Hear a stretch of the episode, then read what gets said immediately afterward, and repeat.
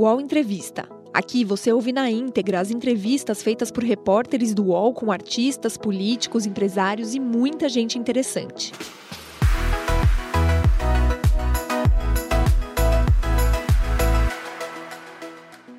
Bom dia para você que chega aqui no nosso canal UOL. Esse aqui é o UOL Entrevista, um espaço de reflexão, de conversa, de entendimento do nosso país.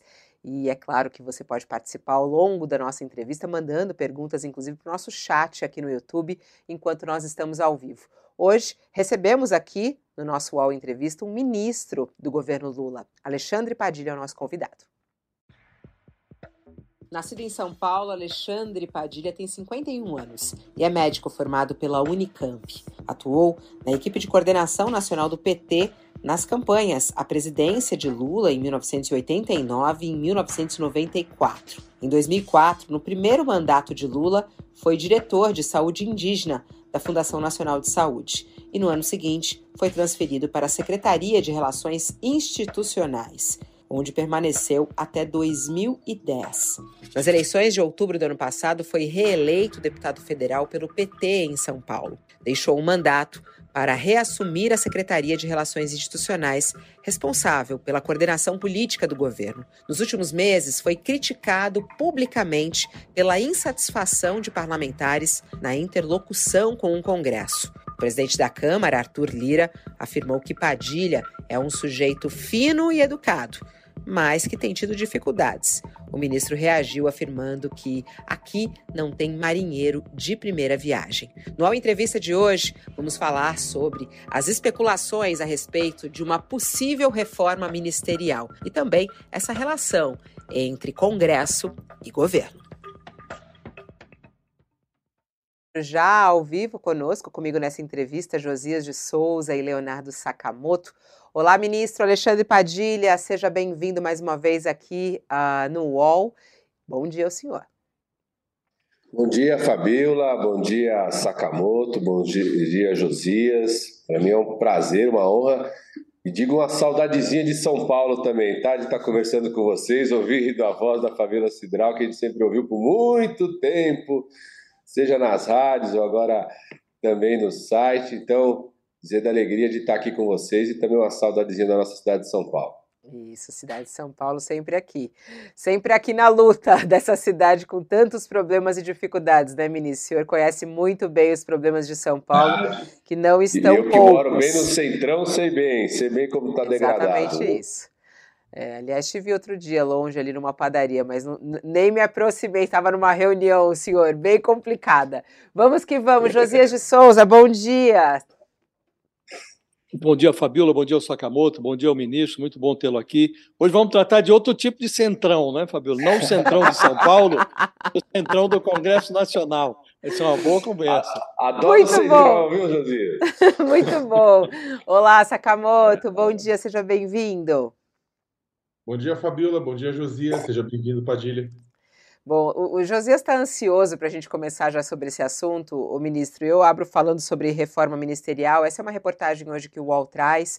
A gente, na sexta-feira, Sakamoto participou da entrevista com a Anísia, ministra da Saúde, e ela trouxe todo um incômodo em relação a essa fritação pública que acontece e essa especulação toda. Queria saber, está em curso aí uma reforma ministerial? Vem aí uma reforma ministerial? É preciso acomodar outros partidos? é, no governo Lula? Fabiola, governo é, não é corrida de 100 metros, né? Governo é maratona, igual um rally, que de vez em quando você, você muda o copiloto, muda o pneu, depende do obstáculo, depende do terreno. É, eu quero dizer que o governo vê como algo positivo, o presidente Lula vê como algo positivo a sinalização que foi dada no final do semestre, né, no final do ali no final de junho, comecinho de julho, nas últimas votações de lideranças de partidos que, inclusive, não votaram no presidente Lula, não apoiaram o presidente Lula, não as lideranças, né, mas os partidos, não necessariamente fazem parte do governo, sinalizaram o interesse de, de querer participar desse governo. Acho que tem um fenômeno, que é um fenômeno, primeiro, é, pós 8 de janeiro, de uma demarcação, de uma linha no mundo da política, de quem queria apostar numa aventura golpista e aqueles que não querem, aventar no, não, não querem apostar na aventura golpista. Isso amplia as forças políticas. E também um outro fenômeno que é o fato desses primeiros seis meses, com todas as dificuldades, às vezes críticas, às vezes tensões, o governo é, ter conseguido aprovar aquilo que eram as suas prioridades, seu plano de prioridades. Né? E governo, Congresso Nacional e sociedade juntos construíram as condições, na minha opinião, para o Brasil retomar um crescimento sustentável. Então, tem essa sinalização. O presidente Lula, agora no mês de julho, está mais concentrado na coisa da elaboração do PAC, da preparação da cúpula da Amazônia, nessa agenda importante em Bruxelas com a União Europeia, mas certamente aí na volta, final do mês de julho, na volta do Congresso Nacional, acho que esse tema volta e o governo vê como positivo o interesse de lideranças parlamentares de partidos que não faziam parte, parte do governo de quererem participar do governo de alguma forma. Que partidos são Olá, esses ministro. ministros? É, que ele, fala, ele falou que vê como, com, né, como positivo esse interesse. Quais são esses partidos é, que estão aí já pleiteando esse, esses lugares e quais são esses lugares? Ó, oh, Fabiola, no final, é, no final ali, no final das votações ali, na primeira, segunda semana de julho, é, nós recebemos uma sinalização concreta do interesse, por exemplo, da bancada federal do PP de indicar uma pessoa para compor o governo, é um parlamentar, então necessariamente tem que ser ministro ou ministra, né, do Partido Republicanos. Então, recebemos isso, é, sinalizaram claramente, inclusive, que serem lideranças que fizeram campanha para o presidente Lula, gente sabe tem várias lideranças desses partidos que já fizeram campanha ou no primeiro segundo, ou no primeiro ou no segundo turno ao presidente Lula, isso reforça uma certa identidade com o governo, não foi discutido espaço especificamente, que ministério, que área, isso a gente nunca abriu essa discussão, mas quando falam que querem colocar parlamentares, isso significa um apoio concreto da bancada desses partidos, isso passa obrigatoriamente por ser do primeiro escalão. Então, esse é um debate que nós vamos fazer é, aí no momento apropriado, quando volta o Congresso, para poder construir essa solução. Agora, ministro, embora o senhor diga que não foi discutido ainda para onde vai é, que personagem, é, a gente já sabe o que o presidente Lula fez e a gente sabe o que ele não cogita fazer. Ele já trocou a Daniela Carneiro pelo Celso Sabino no turismo, como queria a União Brasil, e ele diz que não entregará nem ao PP nem aos republicanos as poltronas hoje ocupadas pela Nízia Trindade na saúde, Ana Moser nos esportes, o Elton Dias no desenvolvimento social. Como conciliar, afinal de contas, os desejos desses partidos que querem entrar no governo com a disposição do presidente? Essa conta vai ser apresentada ao PT, Partido dos Trabalhadores, ao PSB e ao PCdoB, os aliados do primeiro e do segundo turno? Ó, Josias, é, quando a gente montou o governo, o presidente Lula montou o governo desde o começo do ano, ele fez questão de ter alguns ministérios que representam forças partidárias, que estão no Congresso Nacional, né, ou na sociedade como um todo, como toda a democracia.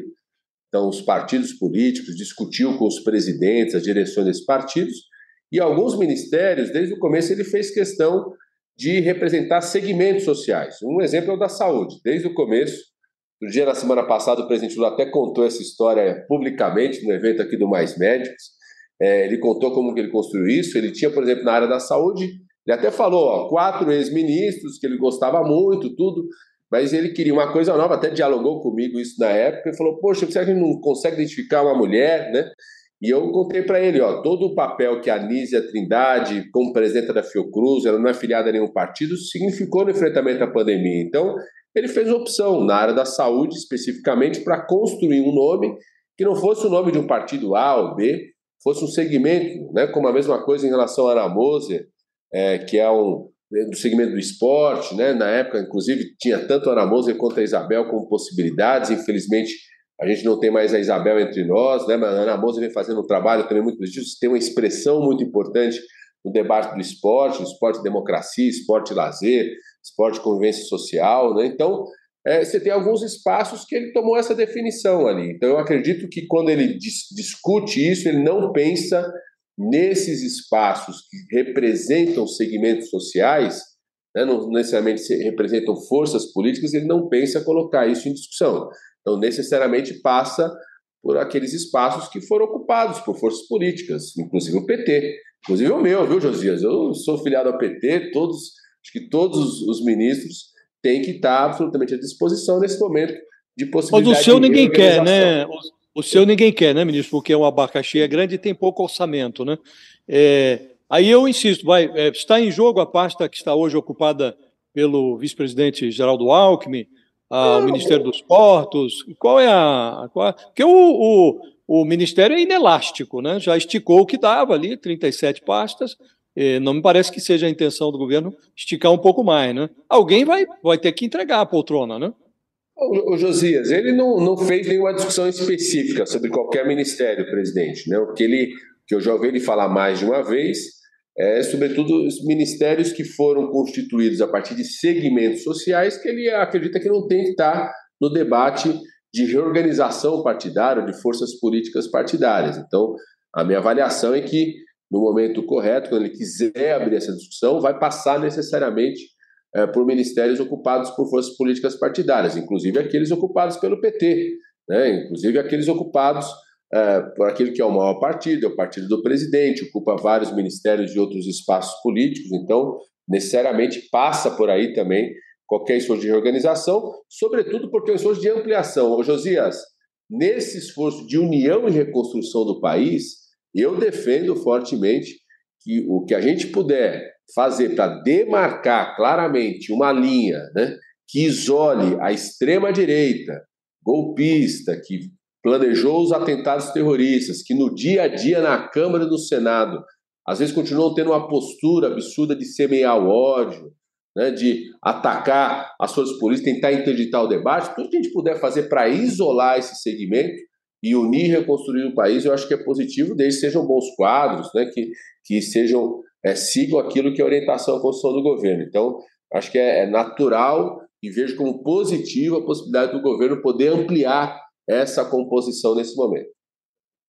Ministro, o senhor falou agora há pouco, né, uma brincadeira, falando assim, não, até o meu cargo está à disposição, né, eu sou do partido, sou filiado, então faz parte que o presidente Lula quiser fazer, fará. As informações que eu tenho é que o clima dentro do Palácio do Planalto melhorou nas últimas, na última semana, né, nas últimas semanas melhorou um pouco. Eu digo melhorou porque, apesar do senhor falar que, olha, meu cargo está à disposição também, e, e o Josias brincar com relação ao cargo não tem emenda, né, todas essas coisas, só que a gente sabe que o senhor for alvo de bombardeio dentro da, de setores do Congresso Nacional, da Câmara dos Deputados, né, é, pessoas que, inclusive do Centrão, que é, reclamavam, falavam que o senhor era muito educado, mas ao mesmo tempo que a articulação não estava avançando, etc e tal. Como é que está a relação hoje da articulação política do governo com a cúpula do Centrão, com o Arthur Lira? Como é que está essa relação? Sakamoto, primeiro que mar tranquilo não faz bom marinheiro, tá certo? Então aqui a gente sabe que, é, como eu, eu, eu, brinco, né? A gente não é marinheiro de primeira viagem, a gente já enfrentou situações aqui nesse espaço da coordenação política, a gente sabe que esse é um espaço permanente de tensão, mediação, né? O que nunca vai existir da nossa parte é geração de conflito a partir daqui. Né? Eu, eu, falo que ah, tinha uma máquina aqui no terceiro andar no gabinete do presidente do governo anterior de construção, fabricação de conflitos. A gente desligou essa máquina. Né? Sempre vai manter um esforço de respeito, de diálogo. É, eu sempre acolhi as críticas que veio do Congresso, não só para mim pessoalmente, mas para o governo como um todo, com humildade, com esforço de poder aprimorar isso. E sempre abracei, Sakamoto, aquilo que era o plano de prioridade do governo. A gente sabia que o central era que as cinco prioridades que o governo tinha estabelecido no começo do ano na relação Congresso Nacional, tivesse sucesso com elas. E nós conseguimos. Nesses primeiros seis meses, nós conseguimos aprovar as cinco prioridades. Né? A primeira, que era na, no início do ano legislativo, compor a presidência e as comissões da Câmara e do Senado de uma forma que não gerasse é, instabilidade. Só para você ter ideia, o ex-ministro do Meio Ambiente do governo anterior queria ser o presidente da Comissão de Meio Ambiente na Câmara. Nós impedimos isso. Né? A, a Bia queria ser presidente da Comissão de Direitos Humanos. Imagina o que significaria isso na Câmara dos Deputados. Pela primeira vez, nós temos o partido do presidente do PT, tem a presidência da CCJ e a presidência da CFT, que são as duas comissões que fecham todas as posições terminativas na Câmara. A segunda prioridade era reformular as várias dezenas de medidas provisórias do governo Bolsonaro, várias delas editadas em dezembro, sem gerar impacto negativo, sem gerar pauta-bomba, conseguimos sobreviver a isso, aprimorar essas medidas provisórias. A terceira era remanejar o orçamento, para que a gente já pudesse, no primeiro semestre, pagar o novo Bolsa Família, né, pagar os recursos novos para ciência e tecnologia, é, pagar o reajuste dos servidores federais, né, reformular, é, reformular agora o reajuste agora para os policiais aqui no DF, então conseguir reorganizar o orçamento para poder pagar tudo. O quarto, a quarta prioridade era a recriação dos programas sociais que precisavam de aprovação do Congresso Nacional. Nós aprovamos todos, né, o Bolsa Família, Minha Casa Minha Vida, Mais Médicos. O último era o programa de aquisição de alimentos, que teve como relator o Guilherme Boulos, colocando ali a criação das cozinhas solidárias, né? Foram os últimos programas sociais recriados, aprovados agora no Senado, e a quinta prioridade é aprovar o marco fiscal e votar a reforma tributária no primeiro semestre. Então a gente abraçou isso, né? A gente sabia que ia passar por um momento de reorganização do, do modelo da governabilidade política, porque eu fui do Ministério da Coordenação Política, no primeiro e segundo governo do presidente Lula, a gente tinha um padrão de relação. Eu digo, não vai ser igual aquele naquele momento, mas também não vai ser o que o Bolsonaro fez, né, de terceirizar essa relação política, é, de gerar conflito o tempo todo. Então a gente está no esforço de construir um novo modelo é, de relacionamento e eu acho que naquilo que era o decisivo, que era aprovar as cinco prioridades, nós conseguimos nesse primeiro semestre. Mas a sua relação com o Lira tá boa, ministro? É... Sempre foi boa, viu, Sakamoto? Sempre foi boa do ponto de vista de respeito institucional, tanto com o Arthur Lira quanto com o Pacheco com todos os líderes, inclusive da base e da oposição. Mesmo a gente conseguiu aprovar esses projetos, essas prioridades, porque a gente, inclusive, teve o apoio de parlamentares de partidos que são de oposição, tanto na Câmara quanto no Senado, mas por esse diálogo nós conseguimos conquistar esses votos. São projetos que abriam essas pontes. Ministro, diálogo, mas então... foi só diálogo, porque é, é, esse é um ponto muito interessante, né? Que você está falando do diálogo teve uma distribuição aí é, de muitos recursos. Né? A gente está falando aí, se falou aí em mais de 7 bilhões é, de reais distribuídos, mais ou menos, é, a, conta aí que se faz, às vezes até mais que isso, em alguns pontos. É um toma lá da cá que é aceito, é esse mesmo, não há outro caminho. É, e isso vai ser esse caminho que vai ser escolhido para essa governabilidade aí do governo Lula e essa relação com o Congresso? Ó, oh, Fabiola, o, o decisivo no caminho é um plano de prioridades dialogado com o Congresso Nacional, é, conhecendo a composição do Congresso Nacional e que seja decisivo para o Brasil retomar é, um ciclo de crescimento econômico sustentável. Esse é o centro da relação de governabilidade. Né? Você tem uma pauta, sabendo como que é a composição do Congresso Nacional, sabendo qual a composição dos governadores e prefeitos com a sociedade, dialogando com esse tripé e que seja uma pauta realista pensando essa composição. E aquilo que é decisivo para o Brasil retomar um ciclo de crescimento sustentável. Então, aquilo que era decisivo né, na reorganização do orçamento, em aprovar uma nova regra fiscal, recriar os programas sociais e reforma tributária, nós conseguimos garantir a sua, a sua aprovação. Então, esse é o primeiro componente. O segundo componente é não gerar conflito, é estabelecer diálogo o tempo todo, sabendo das diferenças, das posições e das mediações. O tema das emendas é um tema importante, mas às vezes o pessoal faz, inclusive, Fabiola, assim, uma, um, tenta fazer uma relação do calendário de liberação de emendas com o calendário de votações, que é, infelizmente é, não é correto fazer da forma como fazem, porque é o seguinte: o calendário de liberação de emendas ele segue hoje a lei de diretrizes orçamentárias que é aprovada pelo Congresso Nacional. Então tem uma LDO que foi aprovada no ano passado que estabelece um calendário, por exemplo, ela estabelece um prazo até o dia que os parlamentares podem apresentar a emenda, reformular o município, até o final de abril. A partir de ali, passa para o Ministério começar a análise técnica e a liberação disso. Por exemplo, esse valor de 7 bilhões é a chamada emenda de transferência especial, que foi o Congresso Nacional que aprovou no ano passado.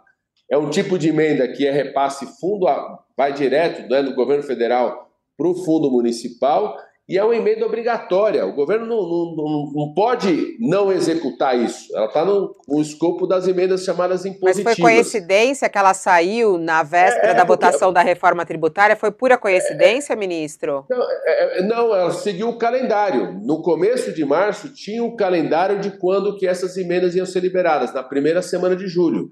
Né, para o empenho. E agora, a partir do mês de agosto, começa a liberação financeira. Tinha um calendário que foi apresentado lá no começo do ano, entendeu, Fabiola? Como, por exemplo, em março, nós pagamos em março o calote que o Bolsonaro tinha dado dessas emendas de transferência especial, que eram 3 bilhões de reais. Nós pagamos, que deveria ter pago no ano passado, não pagou, a gente pagou, era no começo de mês de março, Aí está batendo no mesmo, uma semana depois ia ter a Frente Nacional dos Municípios. Pessoal, ah, já está pagando aqui nessa semana porque vai ter a Frente Nacional dos Municípios. Não, era o calendário que estava estabelecido, né? Então, tanto é que várias dessas emendas, você pega essa do, do, dos fundos de participação dos municípios, o partido que mais recebeu das emendas é o PL, que majoritariamente votou contra a reforma tributária, majoritariamente votou contra projetos do governo, porque são emendas impositivas, né? Esse é o padrão de, de execução ah, orçamentária que o governo estabeleceu, né? Abstraindo. Que o, o Congresso estabeleceu para nós. Abstraindo a, a questão relacionada ao calendário da liberação de emendas, há um debate que é normalmente negligenciado sobre a qualidade da aplicação dessas emendas. Né?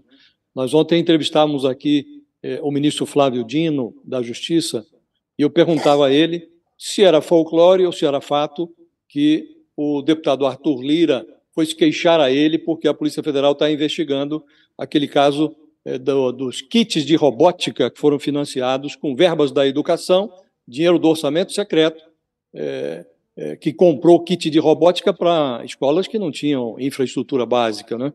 E ele disse: ah, o Lira veio conversar comigo, mas eu disse a ele: olha, a, a investigação, inclusive, é anterior ao início do atual governo e a Polícia Federal não pode jogar no oceano é, investigações que estão em curso.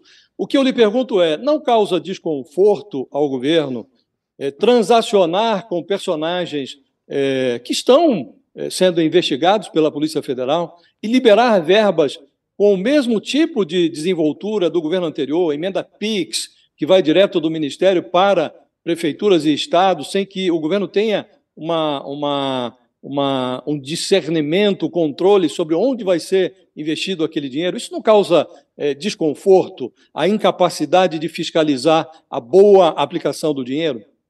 Esse é um debate fundamental, viu, Josias? Esse é um debate que nós vamos fazer nesse segundo semestre, né? que é quando você vai preparar o orçamento do ano que vem. Tanto a lei de diretrizes orçamentárias, que estabelece as regras gerais como vai ser o orçamento, quanto a própria aplicação do orçamento. Por exemplo, nesse primeiro semestre, nós já fizemos uma mudança em relação à execução de recursos que foram as portarias feitas pelos ministérios. Por exemplo, você pega o Ministério da Saúde. O Ministério da Saúde estabeleceu regras de qual é o valor máximo que um município pode receber de custeio para você não extrapolar e chegar a situações como aconteceu no governo passado, como você citou, e às vezes um município muito pequeno receber volumes eh, exagerados de recursos ou muito altos para sua capacidade de execução. Então, isso foi feito com o Ministério da Saúde, Ministério da Assistência Social, é, o próprio Ministério da Educação. O Ministério da Educação viveu uma situação muito grave, que foi você ter, no governo anterior, é, você ter, por exemplo, um projeto de escola que custa 3, 4 milhões e ter sido feito um empenho em dezembro ali de 50 mil, 10 mil. Ou seja, que na prática pulveriza esse recurso e inviabiliza o projeto. Então, próprio Ministério da Educação foi provocado pelo TCU, está fazendo a portaria de regramento, né, do mínimo a ser colocado. Então, esse é um debate fundamental. E nós, nesse segundo semestre, já temos discutido isso com o Congresso Nacional, queremos conversar, discutir com o Congresso Nacional como usar melhor o recurso das emendas para projetos que o próprio Congresso pode identificar, porque às vezes o parlamentar conhece muito da realidade local, tudo, mas que sejam mais prioritários para o governo. Citar um exemplo aqui, o Caminho da Escola. O Caminho da Escola é um, é um programa do Ministério da Educação, programa lançado lá no governo do presidente Lula, ainda com Haddad como ministro da Educação, que é aquele investimento para garantir transporte escolar, né? ônibus, às vezes são lanchas, barcos, é, ônibus de vários tipos. E só para você ter uma ideia, Josias, hoje o caminho da escola, eu peguei informações aqui no Conselhão, com o setor da indústria de ônibus, ele significa 32% da demanda da indústria de ônibus no país. Então, é, esse é um jogo de ganha-ganha, né? uma boa combinação de você renovar essa frota, de você investir nisso, conhecendo a realidade local, estabelecendo critério quantos ônibus aquele município comporta, tudo você garantir o acesso à educação e, ao mesmo tempo, fazendo a economia girar, fazendo gerar emprego, tecnologia. Eu fui outro dia numa indústria né, é, desse setor é, de ônibus, os caras já estão tá desenvolvendo ônibus autônomo, ônibus elétrico, menos poluente. Então, você pensar e discutir com o Congresso Nacional mecanismos como esse, que você possa ter melhor controle sobre o recurso que é utilizado, evitar qualquer tipo de desperdício e focar em projetos prioritários para o município, para as políticas Isso. públicas. Acho que esse é um o debate senhor, fundamental, Jesus. O senhor menciona um bom exemplo, o caminho da escola, e eu, para fazer o papel de advogado do diabo, vou citar um mau exemplo, que é o caminho da Codevasf. Codevasf foi mantida no atual governo exatamente como era no governo anterior.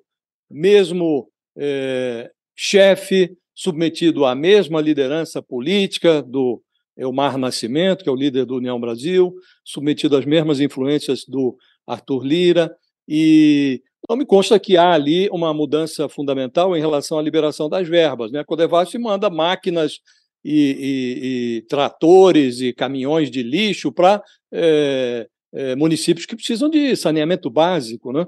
É, não é. Eu queria lhe perguntar, não para constrangê-lo, nada disso, mas para que o senhor explique qual é a dificuldade que o governo tem, um novo governo acabou de assumir, para desmontar essas igrejinhas que se formam na administração pública. É muito difícil, é impossível fazer uma mudança é, categórica em setores como a Codevasf?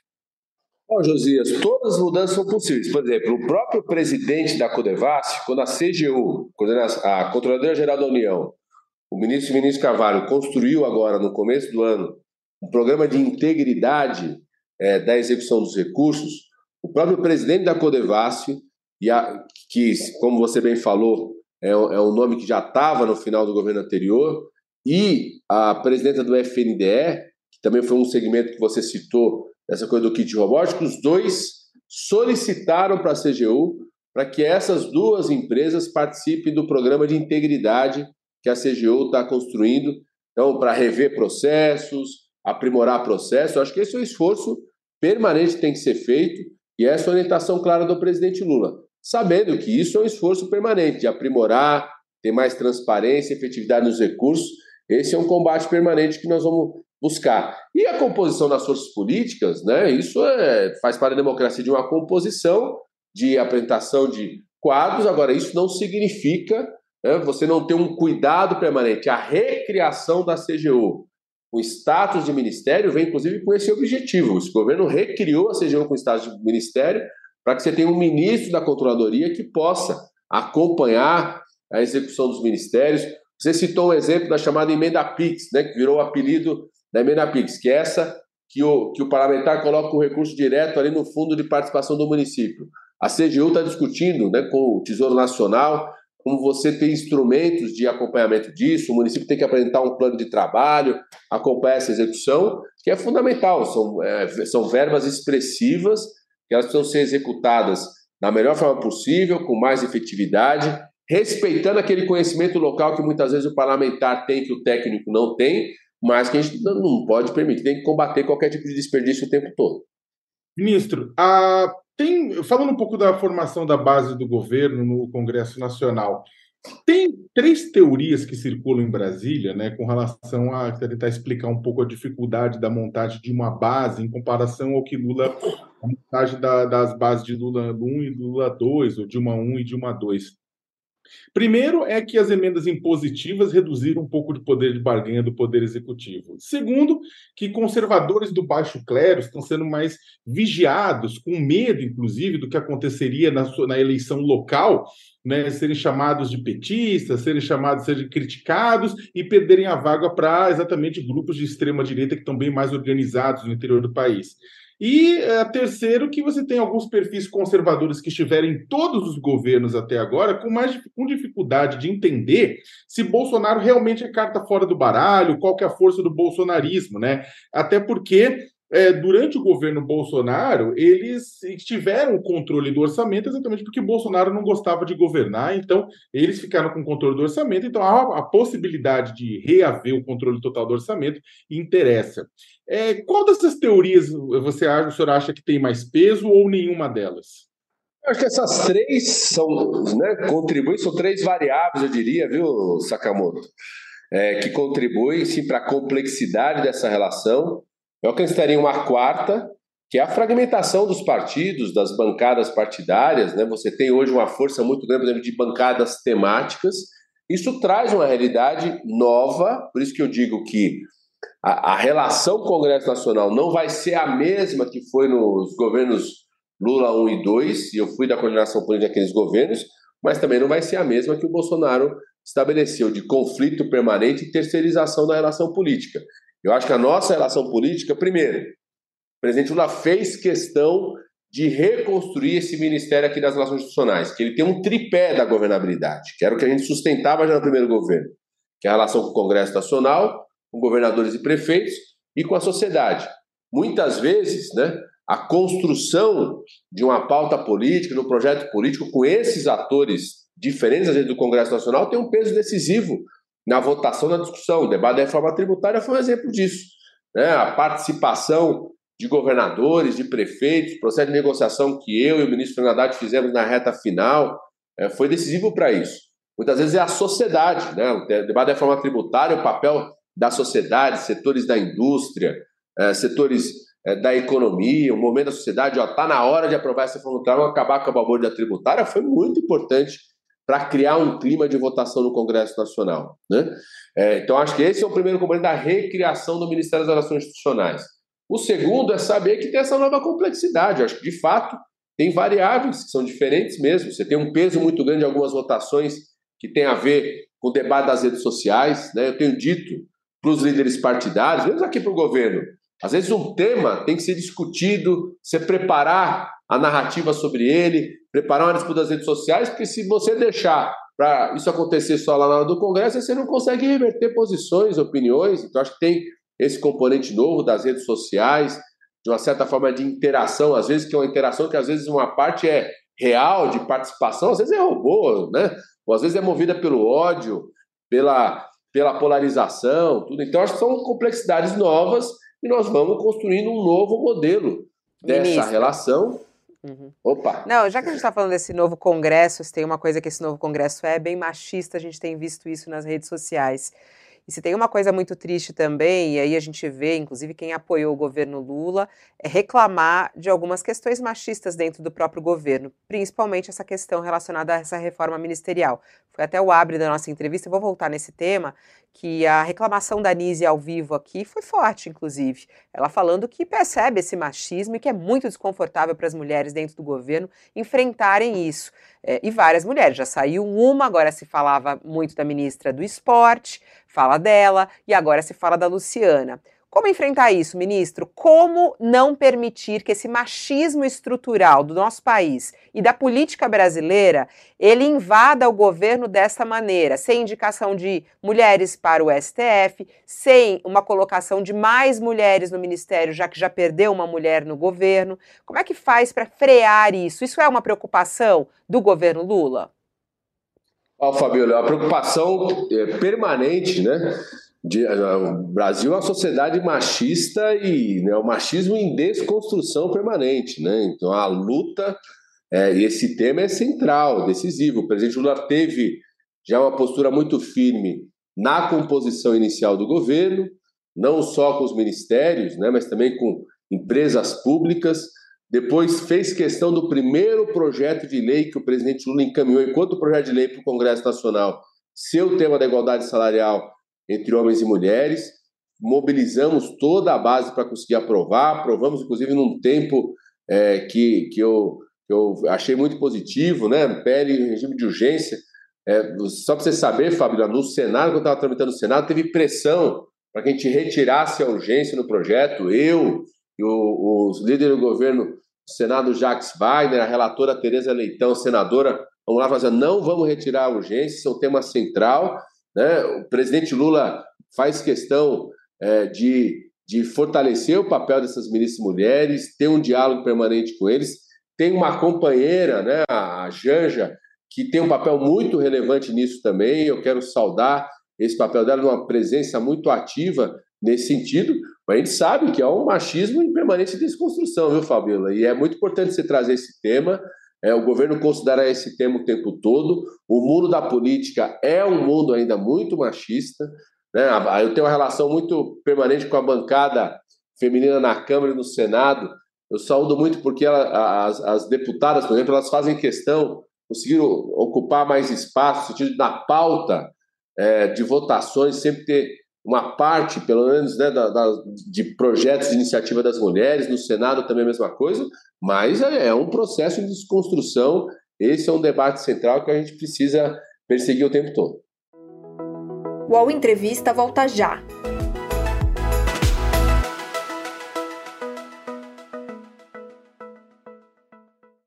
Oi, eu sou o Edgar Piccoli e trago boas notícias. Isso, Trago Boas Notícias é um podcast original Spotify produzido pelo UOL para você se informar e relaxar. As histórias que eu conto aqui são de Ecoa, a plataforma do UOL por um mundo melhor. De segunda a sexta-feira, às seis da tarde, tem um novo episódio grátis no Spotify e no UOL. Dá também para baixar e ouvir offline, quando você quiser. O senhor tem que encerrar, que tem compromisso agora, mas a gente não falou sobre a investigação relacionada a Alexandre de Moraes. É um assunto importantíssimo, assunto do dia, depoimento neste momento dos supostos é, a, a, é, que viola, violaram, não, né, que agrediram o ministro. Queria saber é, qual é a postura do governo neste momento em relação a essa agressão. O senhor mesmo já tratou desse assunto nas redes sociais. Como é que vocês estão analisando esse episódio que aconteceu no aeroporto de Roma com o ministro do STF? Ó, oh, Fabiola, a gente precisa dar um basta nisso, né? É, e as instituições estão exatamente aí para isso. Desde o, quando aconteceu o episódio, o presidente Lula fez contato imediato com o ministro Flávio Dino, que comanda pelo Ministério da Justiça a Polícia Federal. O ministro Flávio Dino, desde o começo, também foi muito firme em mobilizar a Polícia Federal para isso. E a gente precisa é, coibir esse clima de ódio, de intolerância que existe no país que foi semeado durante anos, né, sobretudo pelo ex-presidente da República, semeou um clima de ódio no país que tem que ser superado. E as nossas instituições funcionam exatamente para isso, tem que ter toda a autonomia, né, força e firmeza para que isso seja coibido, dentro daquilo que são as regras legais, dentro daquilo que é o Estado Democrático de Direito, né, mas as pessoas não podem perpetuar esse clima de ódio, de intolerância, de violência, contra posições políticas, né? não só autoridades, mas posições políticas, movimentos, é, é, lideranças políticas. A gente tem que interromper de vez isso no país. A própria imprensa, vocês sofreram muito com isso. Né? É fundamental que a gente possa interromper isso. O próprio presidente Lula ficou muito chateado que na semana passada o Pepe Morrica, né, o ex-presidente do Uruguai, aqui em Brasília foi hostilizado. A Polícia Civil é, interpelou quem hostilizou, buscou para depoimento, né? A gente tem que acabar com esse clima de ódio no país que foi semeado durante tanto tempo pelo governo anterior. Ministro, eu não queria liberá-lo sem é, tirar uma dúvida. O presidente Lula está voltando de Bruxelas, o Arthur Lira vai voltar lá do Cruzeiro Marítimo do Wesley Safadão. É, o que se diz é que os dois vão se encontrar na quinta-feira. Eu queria saber se o senhor já foi chamado para essa conversa e se nessa conversa vai se discutir é, os pormenores, os detalhes da, dessa mudança, dessa mexida ministerial? Ó, oh, Josias, não tem nada agendado, isso é muito diz que disse. Eu até conversei tanto com o presidente Arthur Lira, presidente Lula, não tem nada agendado. Agora, o presidente Lula vai estar sempre à disposição de qualquer pedido de audiência do presidente da Câmara, do presidente do Senado. Certamente acho saudável que eles se encontrem nos próximos dias, tanto o presidente da Câmara quanto o presidente do Senado, para a gente preparar a retomada da sessão do Congresso. Né? Vamos ter o Congresso, a retomada da pauta. Para o governo, nós temos uma prioridade absoluta, que é concluir a votação do CARF, concluir a votação da reforma tributária. O desenrola, que começou a saudar a dívida das famílias ontem, está é, tá em tramitação no Congresso Nacional, a gente quer concluir a votação dele. tem a MP do salário mínimo, tem uma pauta no Congresso que já está lá e tem temas que o governo tem todo interesse em impulsionar no debate do Congresso Nacional. Por exemplo, debate da transição ecológica. Nós precisamos aproveitar ao máximo a oportunidade do Brasil ser protagonista mundial, de reocupar essa posição no mundo, para criarmos um ambiente regulatório para atrair investimentos na transição ecológica, transição energética, sustentabilidade do país. Então, essa é uma pauta central para nós. Montamos um grupo de Tanto trabalho. pode ocorrer o encontro. Portanto, pode ocorrer o encontro, não é isso? Não, certamente, se tiver um pedido do presidente Arthur Lira, do presidente Pacheco, o presidente está à disposição para isso, é, para tratar da pauta do Congresso Nacional, como certamente o presidente, na volta, aí vai nos orientar em relação às lideranças partidárias, que é com quem nós vamos tratar, seja as lideranças de bancada, lideranças partidárias, com quem tratar qualquer tipo oh. de reorganização do governo. Então, acho que tem uma agenda importante aí no mês de julho, tanto de debate de organização do governo, mas, sobretudo, da retomada da pauta no Congresso no segundo semestre, aí, a partir de agosto. Ô, ministro, o senhor viu as imagens lá, lá do aeroporto de Roma envolvendo uh, essa violência contra Alexandre de Moraes? Porque o, o, jornal o Globo divulgou que, não divulgou as imagens, mas divulgou que as imagens gravadas confirmam a agressão. O senhor tem alguma informação a respeito disso? Não, eu não consegui ver as imagens ainda, Fabiola, só sei dessas informações desde ontem, né, de que, de fato, é, a, a parceria aí com autoridades da Itália confirmavam a agressão e certamente os depoimentos aí para a Polícia Federal, para a Polícia Federal, vão poder esclarecer ainda mais as agressões e é fundamental né, que a gente possa estancar é, esse ambiente de intolerância, de agressão no nosso país. Nós já fizemos um grande esforço para estancar uma tentativa de golpe que existiu no país, que cada vez mais a gente vai vendo que foi planejada logo depois das eleições. Na minha opinião, a reação que nós construímos aqui ao dia 8 de janeiro, institucional, política, de articulação política, demarca né, um, uma linha no campo entre quem é, quer discutir um projeto para o país, com divergências, mas no campo da democracia, e uma extrema-direita que atenta contra a democracia, e coibirmos atitudes intolerantes, de ódio, de violência como essa, feita ao ministro Alexandre de Moraes, na minha opinião, é fundamental para defender a democracia no país.